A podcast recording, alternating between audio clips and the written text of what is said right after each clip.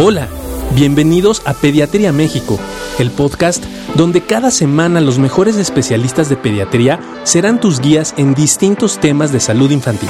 Comenzamos.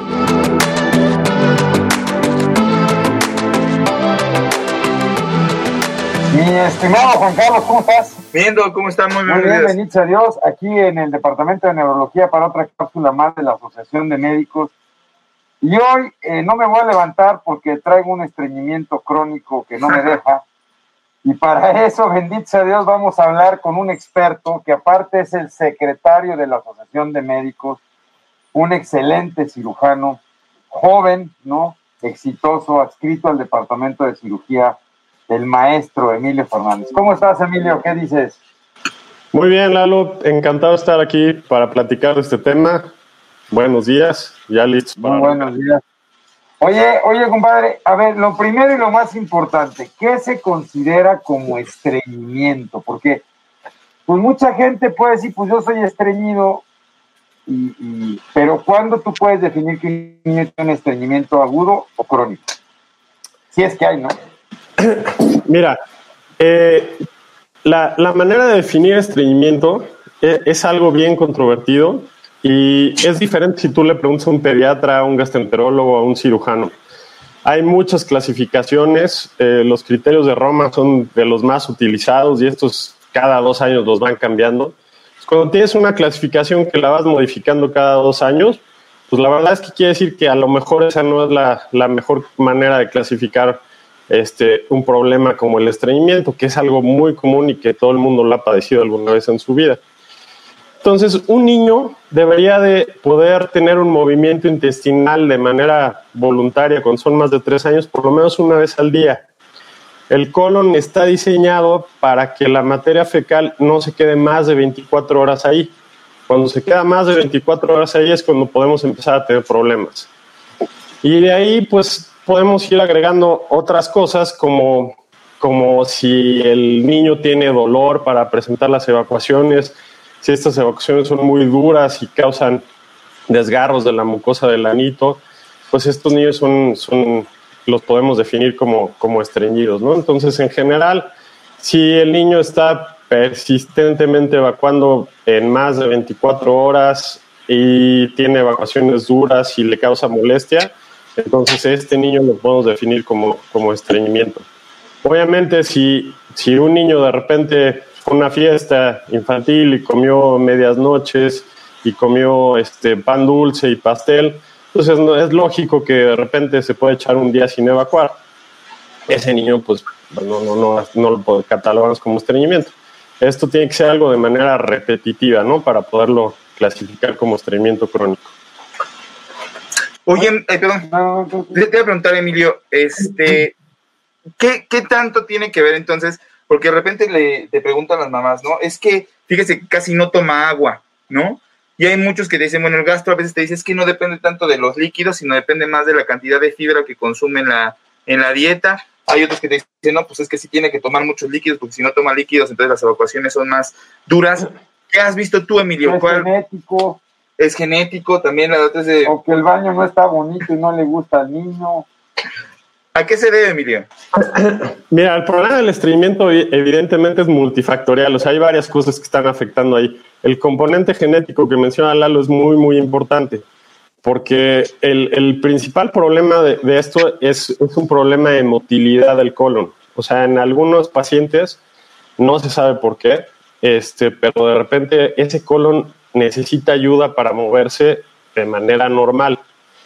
Entonces, ese, ese factor genético es muy, muy importante. Ustedes como neurólogos pues saben que, que el lugar del cuerpo donde más neuronas hay fuera del cerebro es en el tubo digestivo.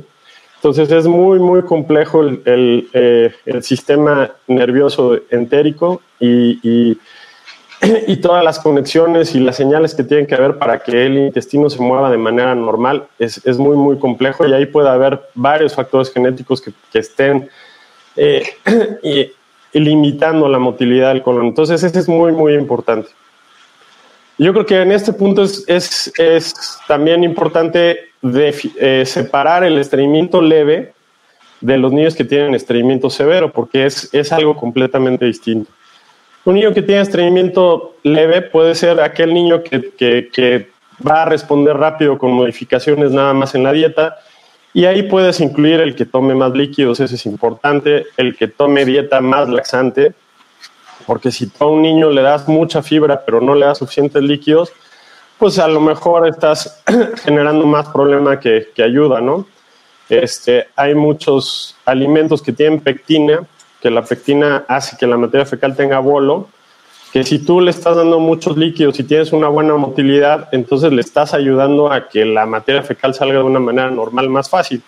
Pero si tú le estás dando mucho, mucha de esta fibra insoluble y, pectina a alguien que, que, su colon no se mueve tan rápido y no está tomando muchos líquidos, pues puede estar perpetuando el problema, ¿no? ¿Como cuáles, eh? Para no comer. Pues la manzana, por ejemplo. La manzana que mucha gente piensa que, ayuda a ir al baño, la manzana este, pues es un arma de dos filos. La manzana y la pera tienen mucha pectina, entonces hay que tener cuidado con los niños estreñidos comer esto. ¿Qué otras cosas tienen pectina tú? en general, los, de las frutas que, que, que no recomendamos en los niños que son estreñidos, además de la pera la manzana, el plátano, pues obviamente está la guayaba y la tuna, ¿no? Por obvias razones. De las verduras, la, zanahoria, que a veces se piensa que es que ayuda a ir al baño, también puede ser un poquito astringente, igual la papa y el camote. De los cereales, el arroz y todas las harinas blancas, o sea, el pan dulce, eh, pan bimbo, Eh, pan blanco, bolillo, pastas, cualquier tipo de pastas, eh, los cereales que no son integrales, todo esto eh, contribuye mucho al estreñimiento. Cuanto a las carnes, las carnes secas, empanizadas y los embutidos, pues tampoco ayudan mucho. y pues en la dieta, algo bien importante en los niños es, son los lácteos. Y los lácteos eso hay que probarlos en cada niño porque cada niño responde distinto a los lácteos. En algunos es laxante y en otros ayuda al contrario, favorece el estreñimiento. Entonces ahí hay que ir probando. Oye, ¿el ejercicio, hay algún ejercicio que favorezca que se mueva mejor el intestino? Sí, claro, el, el colon es muy sensible al ambiente. El colon responde al ejercicio, a la motilidad entonces, si tienes eh, un niño que es activo, que está corriendo, que está saltando, es más fácil que ese colon se mueva, tenga un movimiento cada 24 horas, este, que un niño que es muy sedentario y que, está, que no tiene tanta actividad, eso tiene que ver. Y también el colon este, tiene que ver con, con otros factores externos como el estrés ambiental, ¿no? Entonces, si un chavo adolescente está a punto de hacer su examen para entrar a la prepa, pues a lo mejor se la va a pasar en el baño cada dos horas. Eso es algo también eh, bien común. Todos estos factores de la dieta, del ejercicio, del tomar más agua, ayudan mucho al estreñimiento leve. Al estreñimiento que es más severo, esos, el, el rol que tienen esos factores es muy chiquito, es muy, muy, muy pequeño. El querer controlar a un niño que tiene estreñimiento severo con dieta es, es realmente una fantasía.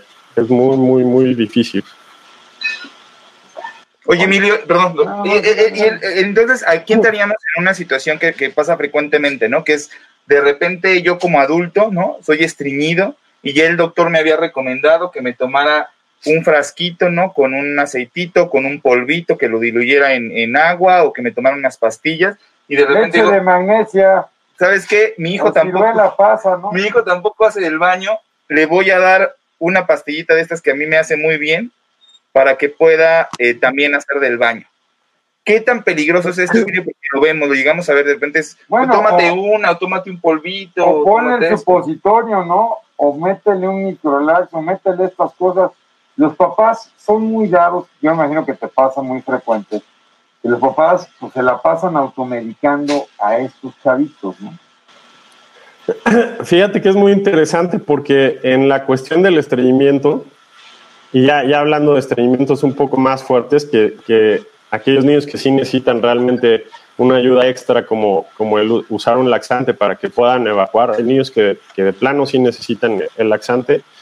Pues pasa algo muy curioso que la gente le tiene aberración a darles laxantes a los niños porque existe el mito de que si yo le doy laxantes, entonces voy a ayudarle a que ese intestino se vuelva más flojo de lo que ya es y entonces se va a acostumbrar a, a usar laxantes y entonces ya no le voy a poder quitar los laxantes porque pues ya se los di.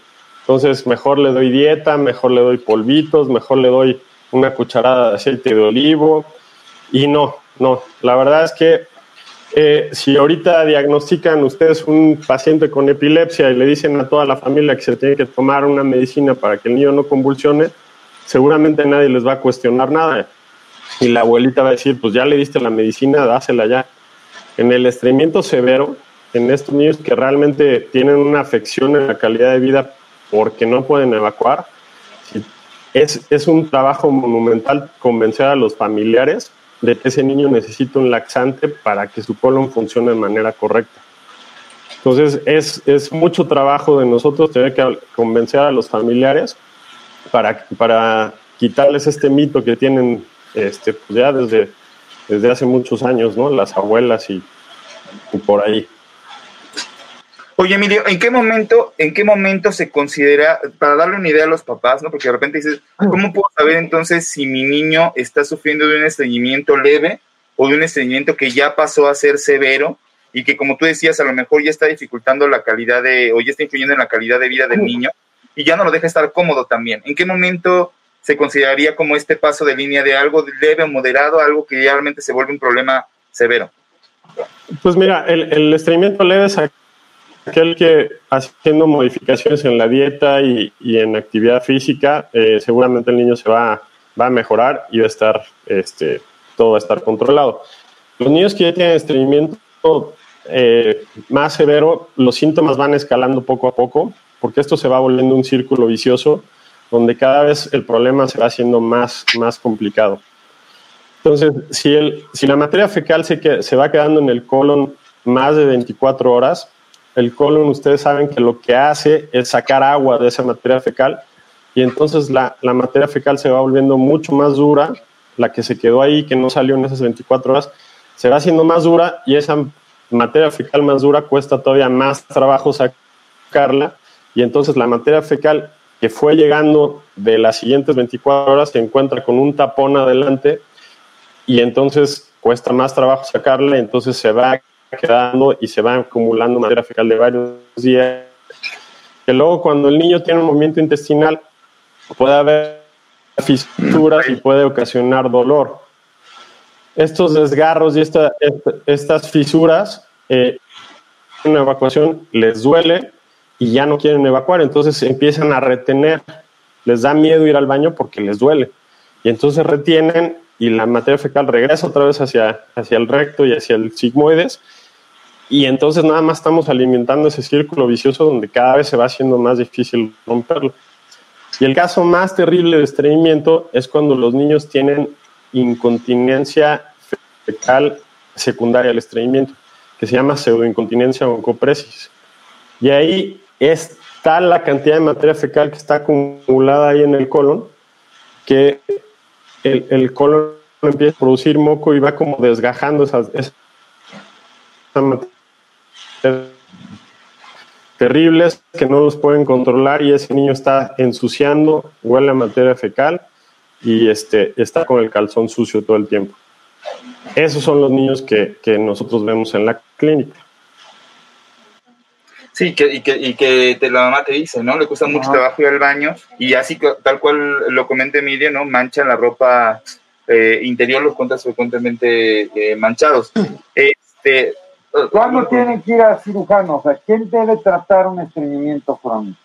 ¿El gastroenterólogo, el pediatra, el cirujano?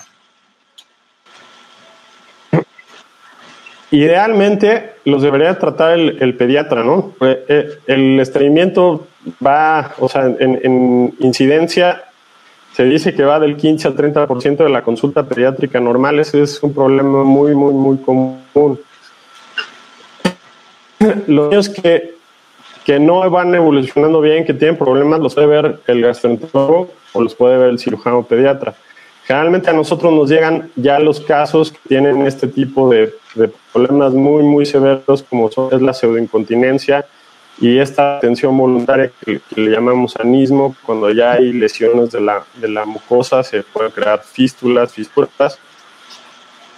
Y hay algunos niños eh, que desarrollan algo que se llama estreñimiento intratable, eh, que es cuando la cantidad de laxante que necesita ese niño para poder evacuar le está ocasionando más efectos adversos que el efecto deseado de, ese medicamento. Esos niños son candidatos a, que les hagamos cirugías para quitar eh, algunas partes del colon, sobre todo el sigmoides, para tratar de ayudarles con este problema tan severo. Oye, Emilio, ¿qué, ¿qué es la enfermedad de Hirschsprung? ¿Y qué tan frecuente es?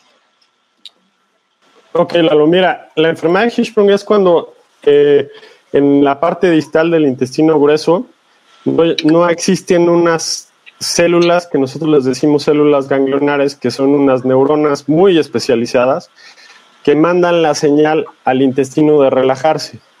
El movimiento que normalmente ocurre cuando el intestino está tratando de, ir empujando la materia fecal hacia adelante hasta que la podemos evacuar, pues suena muy fácil, pero la verdad es que es una serie de, señales y de, y de células que, que, se tienen que encargar de mandar la señal de que la parte de adelante se vaya relajando y la parte de atrás se vaya contrayendo para ir empujando todo de una manera eh, muy coordinada. En estos niños eh, lamentablemente no tienen esas células y entonces el intestino de, la parte más distal se encuentra todo el tiempo contraído.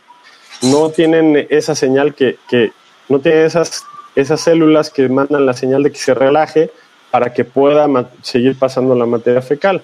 Entonces esos niños tienen una obstrucción funcional desde el día que nacen.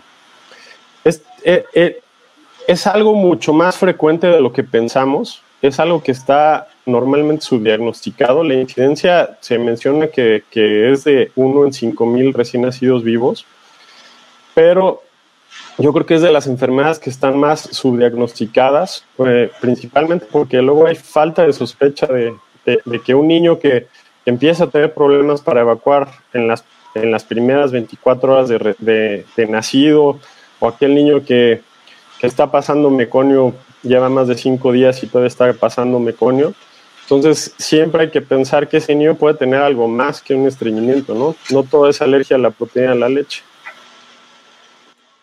Yo pensaba que sí, compadre. Oye, ¿y, qué tan frecuente o qué tan indicado está? Porque luego ya cuando se tapan y que los chavitos están muy difíciles, todos los bebés, pues se nos da de repente por desimpactar o meter el termómetro y hacer un estimulación. De estimulación, ¿no? Las abuelitas te decían que con una flor de bugambilia, ¿no? Tallaras para que se pudiera salir. ¿Qué tan recomendable es hacer eso? ¿O qué tan peligroso podría ser? Sí, mira, si lo haces con cuidado, la verdad es que no es nada peligroso y, te, y puede ayudarle mucho al niño. Obviamente no es recomendable en un niño que tiene un estreñimiento leve que le está costando trabajo evacuar, estarle ayudando con el supositorio o estarle ayudando con el termómetro todo el tiempo, porque no estás dejando que, el proceso normal de la defecación esté, actuando. Pero un niño con estreñimiento severo, un niño ya escolar que, tiene una impactación fecal, pues antes de darle laxante, nosotros lo sometemos a un programa de desimpactación lo que hacemos es enseñarle a los papás a hacer la desimpacción con enemas eh, en casa, sin necesidad de, hospitalizarlos. Antes a todos estos niños con estreñimientos muy, muy severos los metíamos a quirófano, los sedábamos y hacíamos una desimpactación manual. y, era pues, bastante incómodo para el paciente. Ahora ya eh, enseñamos a los familiares a hacerse los enemas en casa para que se puedan desimpactar. Porque si tú le das laxantes eh, a un paciente que tiene una impactación, lo único que le estás ocasionando es que vaya a tener una sintomatología terrible, te van a odiar y no te van a volver a ver. Porque si el niño está impactado, y tú le estás dando algo, le ayudas a estimular al colon a que se mueva, le estás ocasionando un cuadro como de oclusión intestinal ese niño va a tener muchos cólicos, va a tener náuseas, vómitos. Entonces, eso siempre hay que desimpactarlos antes de darles laxantes. Entonces, en casos indicados, está eh, más que, valga la redundancia, indicado hacer la desimpactación, no hay ningún problema. No es algo que se debe hacer de manera de rutina en aquel bebé que le está costando trabajo este, evacuar de vez en cuando, hay que darles chance a esos niños. Pero si ya empieza a tener problemas, antes de darles laxante, primero tenemos que ayudarles a ver, a, sacar esas popos duras para que pueda funcionar todo. Oye, Emilio, si, si yo de niño, por ejemplo, era estreñido y, y de alguna manera este, no me dan atención o yo continué estreñido a lo largo de la vida y demás. ¿Puedo llegar a la edad adulta siendo estreñido? ¿Eso se puede solucionar con el paso del tiempo? ¿O definitivamente requiero de una, eh, vamos, una intervención, en este caso farmacológica o por el cirujano pediatra en la edad, este, precisamente cuando era pequeño, para que esto mejore a lo largo de la vida? ¿Qué es lo que pasa con los niños estreñidos? ¿Se vuelven a los estreñidos o pueden llegar a mejorar? No, pueden llegar a mejorar. A ver, el estreñimiento eh, genético que tienes un problemas de motilidad, eso no se va a curar, eso lo vas a tener toda la vida y va a haber ciertos factores en, el transcurso de tu vida que, que vas, va a hacer que tengas altas y bajas, vas a tener épocas buenas y épocas malas. Por lo mismo que habíamos platicado que el colon es muy sensible a los cambios en la dieta, al cambio en la actividad física y, y al nivel de estrés que, con el que estés. Entonces, seguramente pues en la residencia no vas a tener problemas de estreñimiento porque vas a vivir en constante situación de estrés. Pero a lo mejor ya que eres adscrito y ya te le duermes más tiempo y entonces pues a lo mejor ahí vas a empezar con los problemas de estreñimiento. Este, obviamente mientras más rápido ataquemos el problema, más rápido evitamos este círculo vicioso que se va formando, ¿no? En los casos más severos, o sea, ya me estoy yendo al panorama severo, estos niños que, no se evacúan cada tres días, cada cinco días, entonces el colon va actuando, en vez de como, un músculo que va empujando la materia fecal hacia adelante, va actuando como un reservorio. Se va haciendo elástico y entonces se va guardando, se van haciendo unos, unos eh, rectos y muy gigantescos y esas fibras de músculo que normalmente pueden empujar la materia fecal hacia adelante pierden toda esa, capacidad y se vuelven como si dejaras un, un globo inflado durante unos dos años, cuando lo hiciste de pierde toda la elasticidad. Entonces eso a veces pasa en los niños, de repente se echan un año, dos años, evacuando cada tres a cinco días, mal manejados, y entonces hacemos nosotros estudios de, imagen y nos encontramos con unos, eh, unos colones gigantescos, ¿no? que esos ya quieren toda la función. Pero esos son los casos más severos. En los casos más leves, seguramente si hacemos modificaciones tempranas a la dieta, a la actividad física, eh, vas a estar bien el resto de, la vida, ¿no? Oye, eh, y evidentemente voy a entrar a un tema que para nosotros es muy común, porque en muchos pacientes neurológicos sobre todo pacientes que tienen problemas de parálisis cerebral infantil, es muy común el estreñimiento, ¿no? Es, es una situación donde la vivimos cotidianamente y se puede volver muy difícil y complicado el manejo. Aquí, ¿cuáles son las recomendaciones que se deben de dar en estos pacientes, no? Tienen que evacuar una vez al día. ¿Cuánto es lo más que le podemos decir a los papás que esperen? Se tienen que dar masajes independientemente de estar dando laxante. Eh, o, y, la otra es, muchos de estos pacientes utilizan gastrostomías. ¿Qué tan frecuente los pacientes con, que son alimentados por gastrostomía generan estreñimiento por la gastrostomía? Porque muchos papás piensan eso. Bueno, obviamente eh, el factor que más influye ahí pues es el problema neurológico que tenga eh, ese niño, ¿no? La, gastrostomía no tiene absolutamente nada que ver con, el estreñimiento, ese nada más es una forma de, accesar al, estómago Lo que puede estar relacionado con la gastrostomía es que generalmente esos niños les dan licuados eh, que están hechos a base generalmente de pollo y de galletas y esos son alimentos muy astringentes. Entonces esos, esos hay que tener mucho cuidado con los licuados para ver este para tratar de hacerlos un poquito más laxantes para que el niño no tenga eh, tanto problema. Los niños neurológicos es un tema muy interesante porque algunos son estreñidos y con un estreñimiento muy terrible, pero hay otros que lo que tienen es incontinencia fecal con hipomotilidad.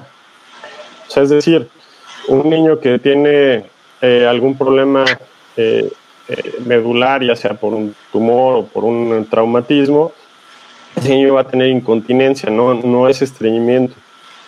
Esos niños tienen incontinencia, aunque su colon se mueva cada tres días, esos niños no tienen incontinencia fecal. Entonces, si yo le doy laxante a un niño que está incontinente y que a lo mejor evacúa en su pañal cada tres días, y pues sí, es, incómodo porque está con el pañal, pero su colon se mueve cada tres días, si yo le doy laxante a ese niño, entonces le estoy ocasionando un problema para él y para los papás, porque entonces estoy haciendo que ese niño tenga tres evacuaciones al día, a lo mejor más líquidas, y entonces ese niño puede tener problemas de dermatitis eh, del pañal terribles, ¿no? Y infecciones, y, y le voy a empeorar la calidad de vida.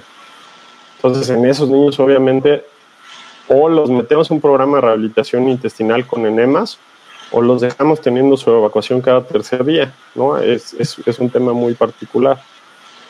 Y en los niños, en, otro tipo de niños neurológicos que, como a lo mejor una parálisis cerebral leve, que tienen estreñimiento, pero sí llegan a tener continencia, esos niños sí se van a ver beneficiados con el uso de laxantes.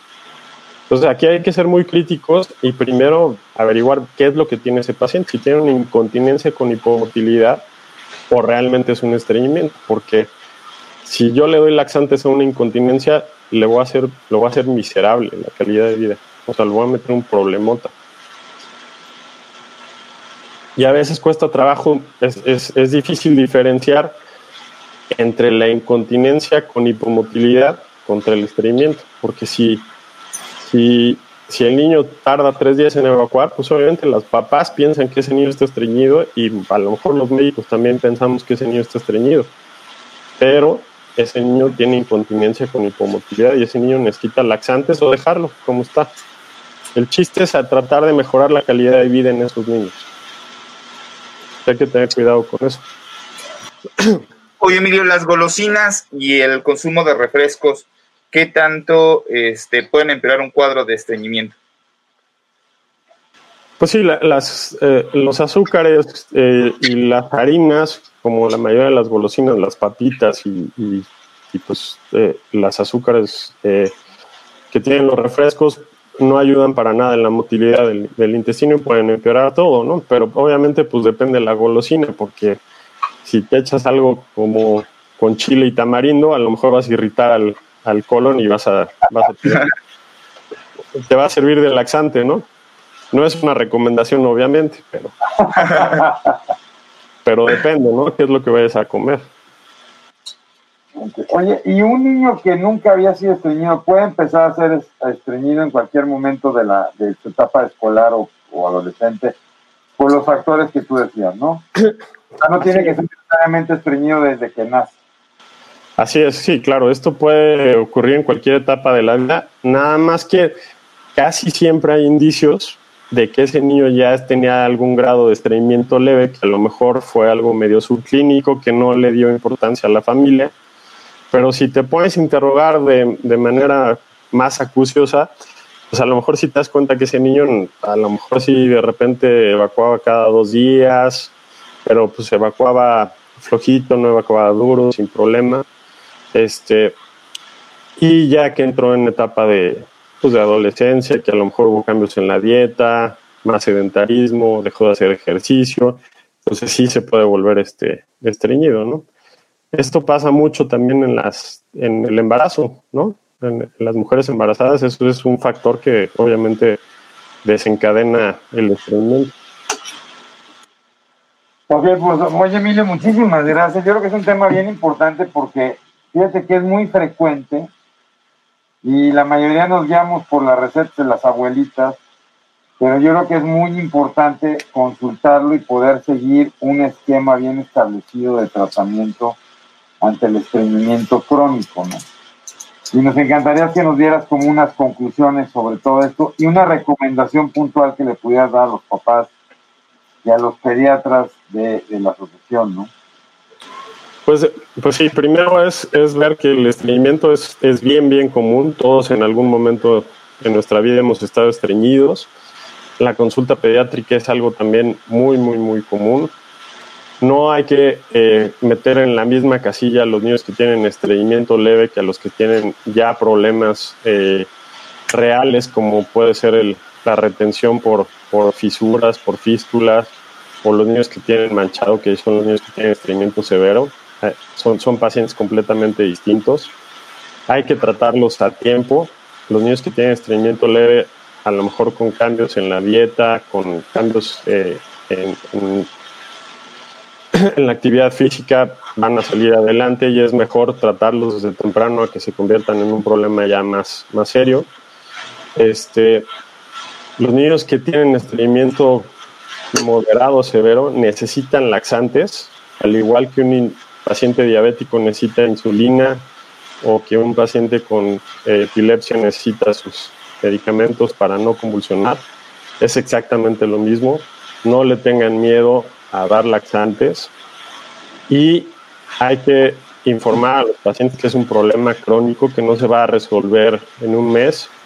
Sea, que si yo le doy laxantes no es por un mes, que seguramente va a ser de 6 a 12 meses de tratamiento y a lo mejor más, ¿no? Pero que eso le va a evitar muchos problemas a futuro en estos niños. Ok, pues muchísimas gracias. Muchas gracias. Emilio, te lo agradecemos muchísimo por estar con nosotros. La Asociación de Médicos, secretaria de la Asociación de Médicos. La Asociación de Médicos invita a todos a nuestro congreso virtual del 16 al 20 de noviembre. Va a estar increíble, va a ser para médicos, va a ser para papás, también vamos a tener una parte para papás. Estaremos dando informes. Muchísimas gracias, Emilio, que estés muy bien, buena semana. Nos vemos, cuídense, gracias. Bye. Esto fue otro episodio de Pediatría México. Y recuerda, los países caminan con los pies de sus niños. Si este episodio crees que le puede ayudar o servir a alguien, por favor compárteselo. Le podrías estar ayudando mucho más de lo que te imaginas. Síguenos en nuestras redes sociales. En Facebook e Instagram nos puedes encontrar como AMHIMCDMX. AM de Asociación de Médicos, HIM de Hospital Infantil de México y CDMX de Ciudad de México. Nuestra página web es Para cualquier duda o comentario, escríbenos al correo electrónico pediatriamexicopodcast.gmail.com. Gracias por acompañarnos. Hasta la próxima.